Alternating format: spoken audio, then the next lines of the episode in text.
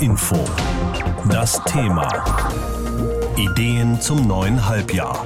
Was Corona uns gelehrt hat. Bildung ist Ländersache. Dass das so ist, wissen wir zwar nicht erst seit Beginn der Corona-Krise, aber die Corona-Krise sorgt auf jeden Fall dafür, dass wir es bestimmt nicht mehr vergessen.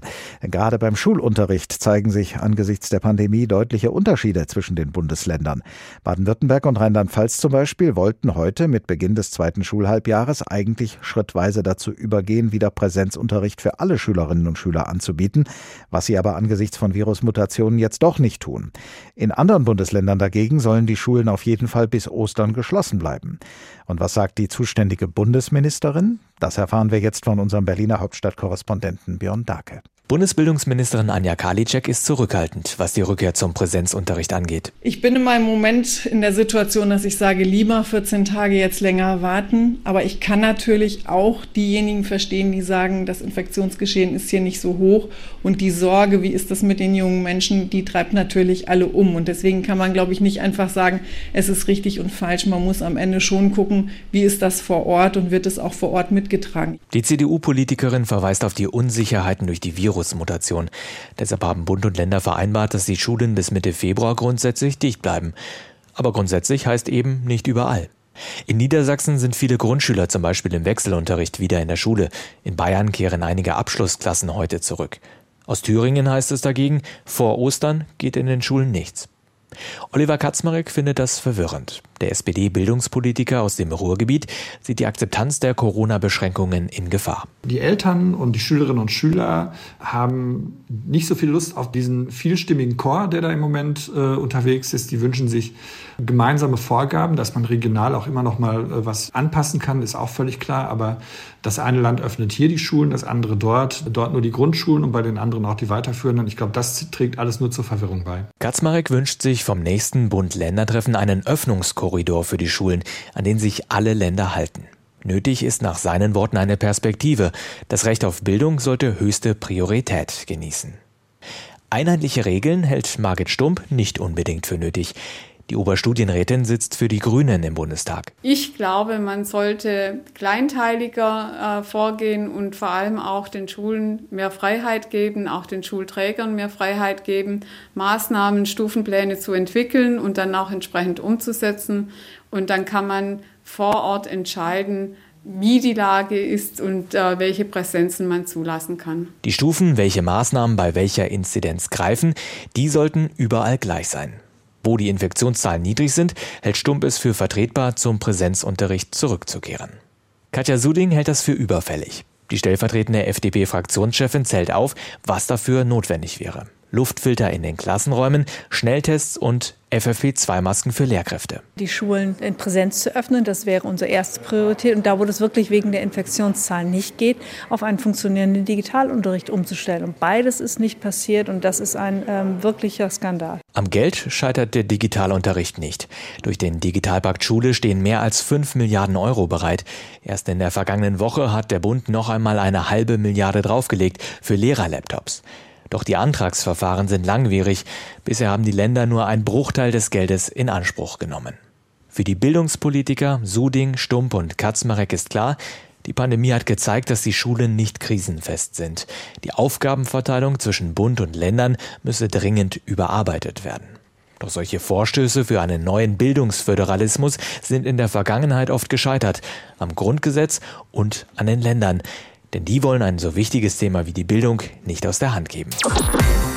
Nach wie vor müssen oder sollen die meisten Schülerinnen und Schüler in Hessen wegen der Corona-Pandemie zu Hause bleiben und dort lernen. Das gilt seit kurz vor Weihnachten und wie lange das noch so weitergehen soll, darüber wird heftig diskutiert, auch bei uns in Hessen. Mehr darüber von unserer landespolitischen Korrespondentin Heidi Radwilas. Für Hessen fährt die Landesregierung seit dem Ende der Weihnachtsferien folgendes Modell. Ab der siebten Klasse müssen die Schülerinnen und Schüler bis auf die Abschlussklassen zu Hause lernen. Die Erst- bis Sechstklässler sollen zu Hause bleiben, aber die Schulen sind auf. Wer keine Betreuung hat, der schickt die Kinder in die Schule. Unter anderem Lehrerverbände und die Opposition kritisieren, das Land schiebe die Verantwortung an die Eltern ab. Hans-Peter Meidinger vom Deutschen Lehrerverband sieht zwei Probleme. Das eine Problem ist, dass man, wenn sehr viele Kinder in die Schule geschickt werden, tatsächlich wieder eine unsichere Hygieneschutzlage hat. Und es entsteht das Problem der Bildungsungerechtigkeit. Also Präsenzunterricht ist natürlich immer effektiver. Die Kinder, die zu Hause bleiben, da tut sich dann eine Lücke auf. Daneben kam schnell die Diskussion auf, wann und wie die Schulen in den einzelnen Bundesländern wieder geöffnet werden könnten. Baden-Württemberg und Rheinland-Pfalz wollten an sich vorpreschen und ab heute die Schulen teilweise wieder öffnen.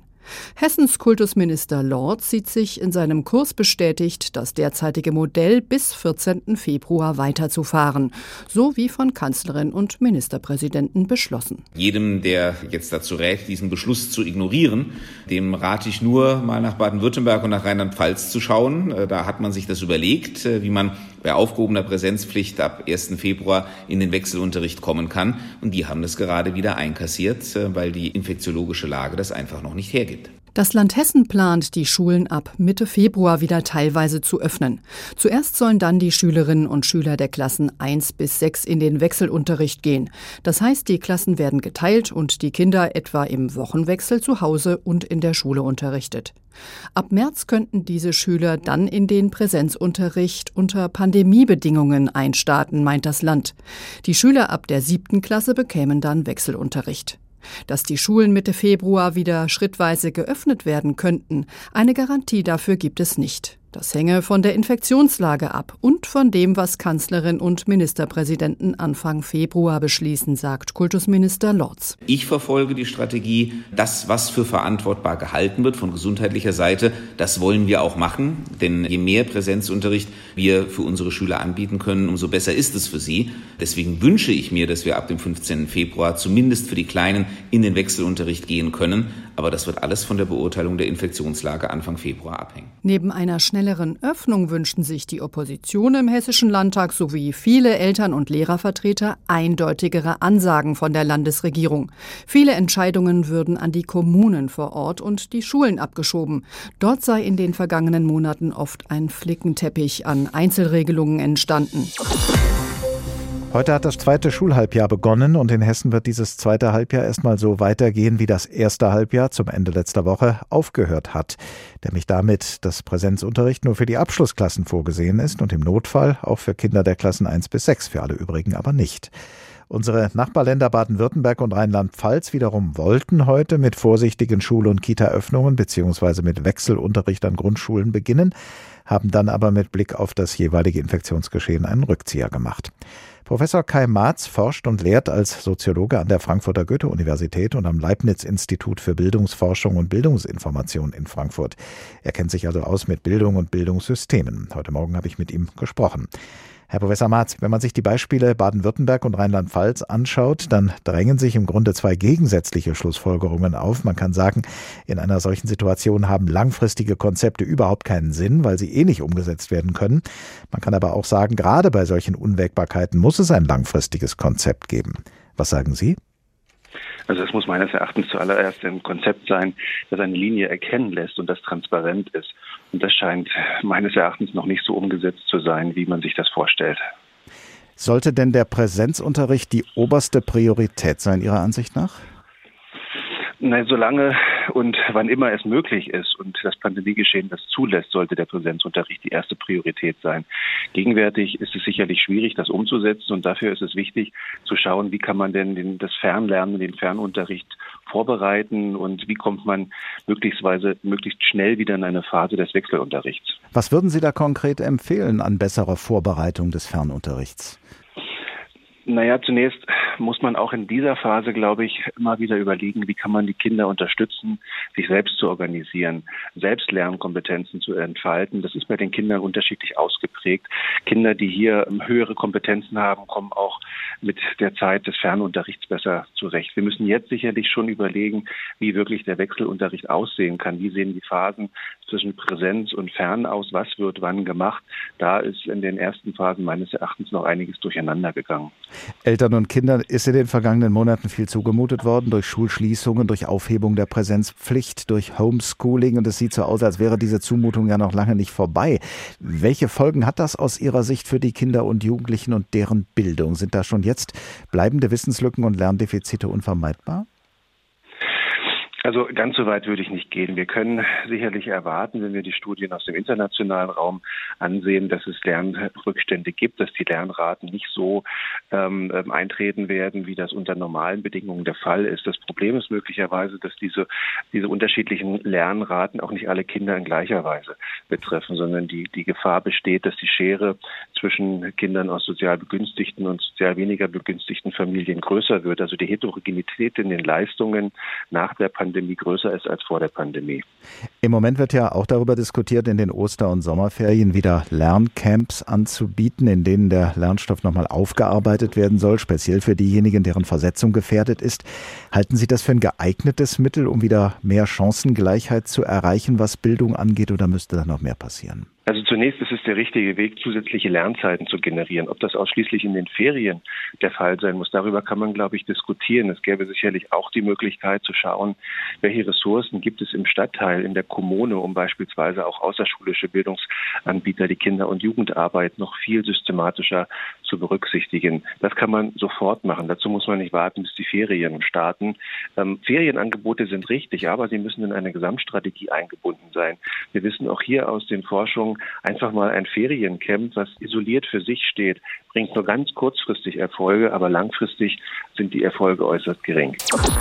Stellt euch vor, die Schule beginnt und die meisten gehen gar nicht hin, weil sie nicht dürfen oder nicht sollen wegen der Corona-Pandemie.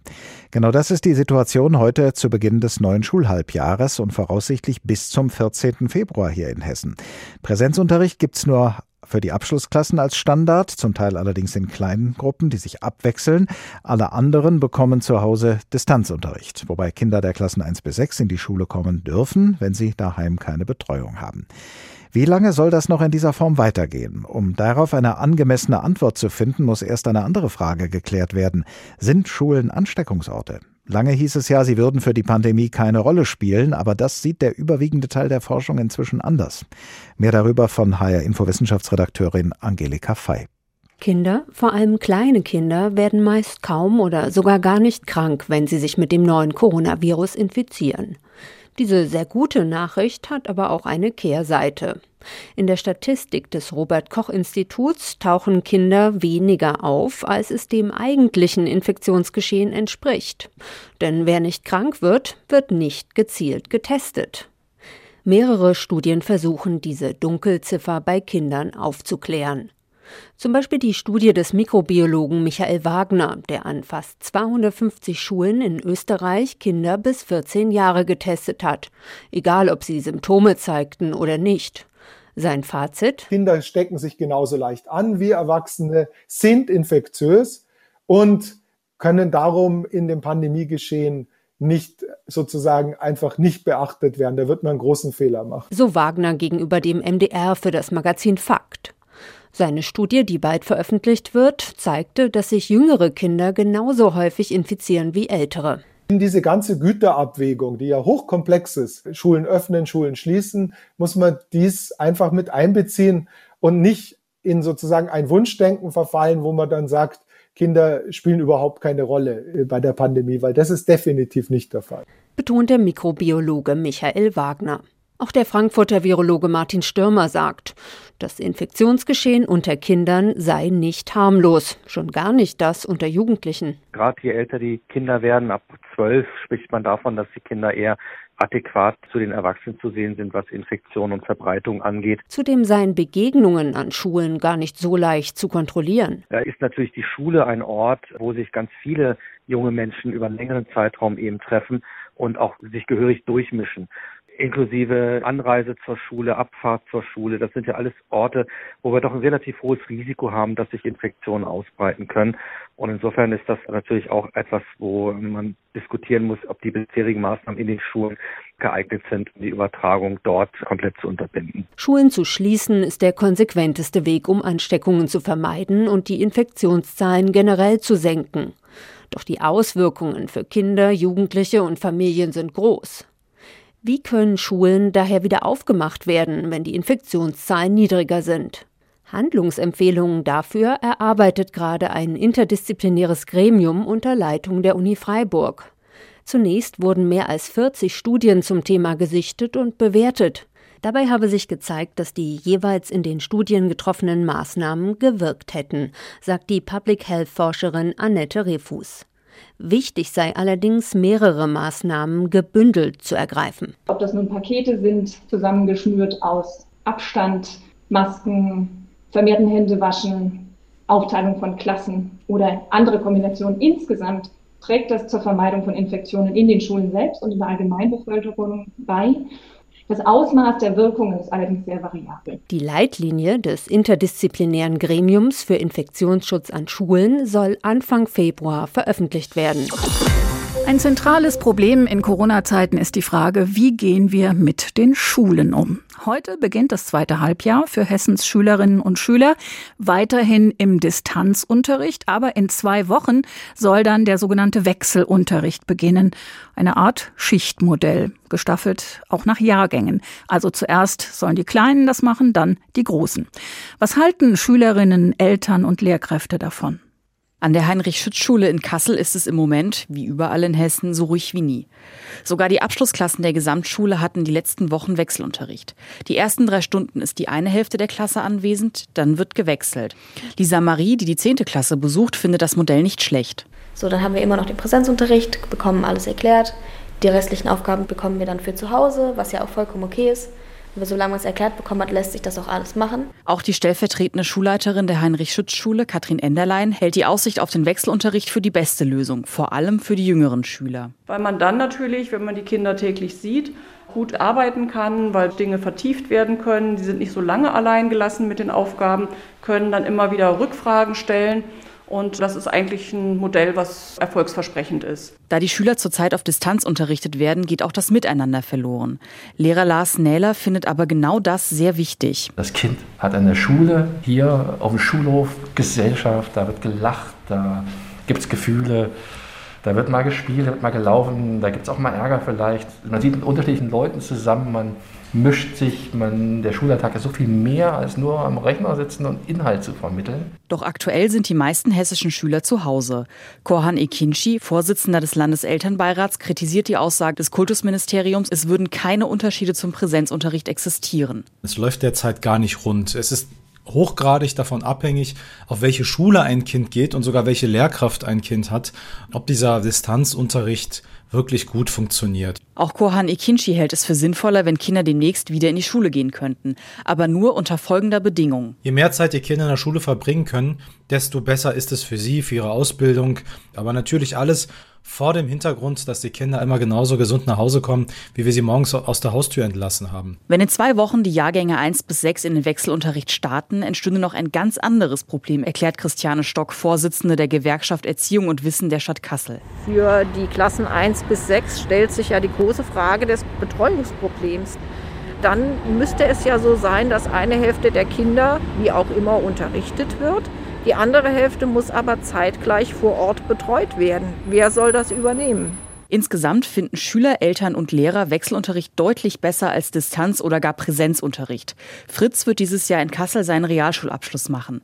Er sieht im Wechselunterricht die größte Chance, trotz Lockdown eine vernünftige Vorbereitung auf seinen weiteren Werdegang zu bekommen. Wir haben halt zwei unterschiedliche Sichtweisen. Wir haben einmal die Sichtweise unserer Gesundheit, dass wir ja auch aus dem Ganzen hier gesund rausgehen. Aber andererseits haben wir halt unsere Zukunft, für die wir halt das Ganze hier machen müssen. Unsere Noten zählen ja weiterhin. Man schenkt uns ja aktuell leider nichts. Fernunterricht oder Präsenzunterricht? Wie geht es weiter in Hessens Schulen? Zu den Aussichten unserer Reporterin Barbara Phillips. Fast ein ganzes Jahr leben wir jetzt schon mit Einschränkungen durch die Corona-Pandemie und viele Maßnahmen zerren an den Nerven, vor allem der aktuelle Lockdown mitten im kalten, grauen und dunklen Winter. Da tun positive Meldungen besonders gut, vor allem wenn es um das viel diskutierte Thema Schule geht. Da gab es ja in den letzten Monaten fast nur negative Schlagzeilen. Aber es gibt auch Schulen, die inzwischen sagen, nach drei Wochen Distanzunterricht in diesem zweiten Lockdown läuft vieles gar nicht so schlecht zum Teil sogar richtig gut. Denn alle Beteiligten sind inzwischen um einige Erfahrungen reicher. Im ersten Lockdown war es ein Schock für alle. Die Schulen plötzlich geschlossen, alle Schüler mussten aus der Ferne unterrichtet werden. Das lief holprig. Doch inzwischen haben die Schulen viel dazugelernt, erzählt Nicola Gudat, Schulleiterin an der Anne-Frank-Realschule in Frankfurt. Wenn wir uns überlegen, was wir in einem Jahr geschafft haben, Na, also es wird ja immer so auf die negativen Aspekte geschaut. Das funktioniert nicht, das funktioniert nicht. Aber wenn ich schaue, allein an der Anne-Frank-Schule, letztes Jahr, 16. März, der Lockdown fing an, was uns da gelungen ist, das stimmt mich sehr optimistisch und das ist das Positive, was wir daraus ziehen sollten. Das betreffe zum einen die technische Ausstattung. Wir haben jetzt alle Laptops austeilen können an die benachteiligten Schülerinnen und Schüler, sodass wirklich alle digitale Endgeräte haben. Wir haben jetzt eine neue IT-Ausstattung, so dass wir jetzt im nächsten Schritt auch schauen können, dass wir Videokonferenzsysteme in der Schule benutzen können. Aber auch das digitale Wissen bei Schülerinnen und Schülern und Lehrkräften habe enorm zugenommen. Viele Lehrer hätten regelrecht Freude daran, neue Dinge im Online-Unterricht auszuprobieren.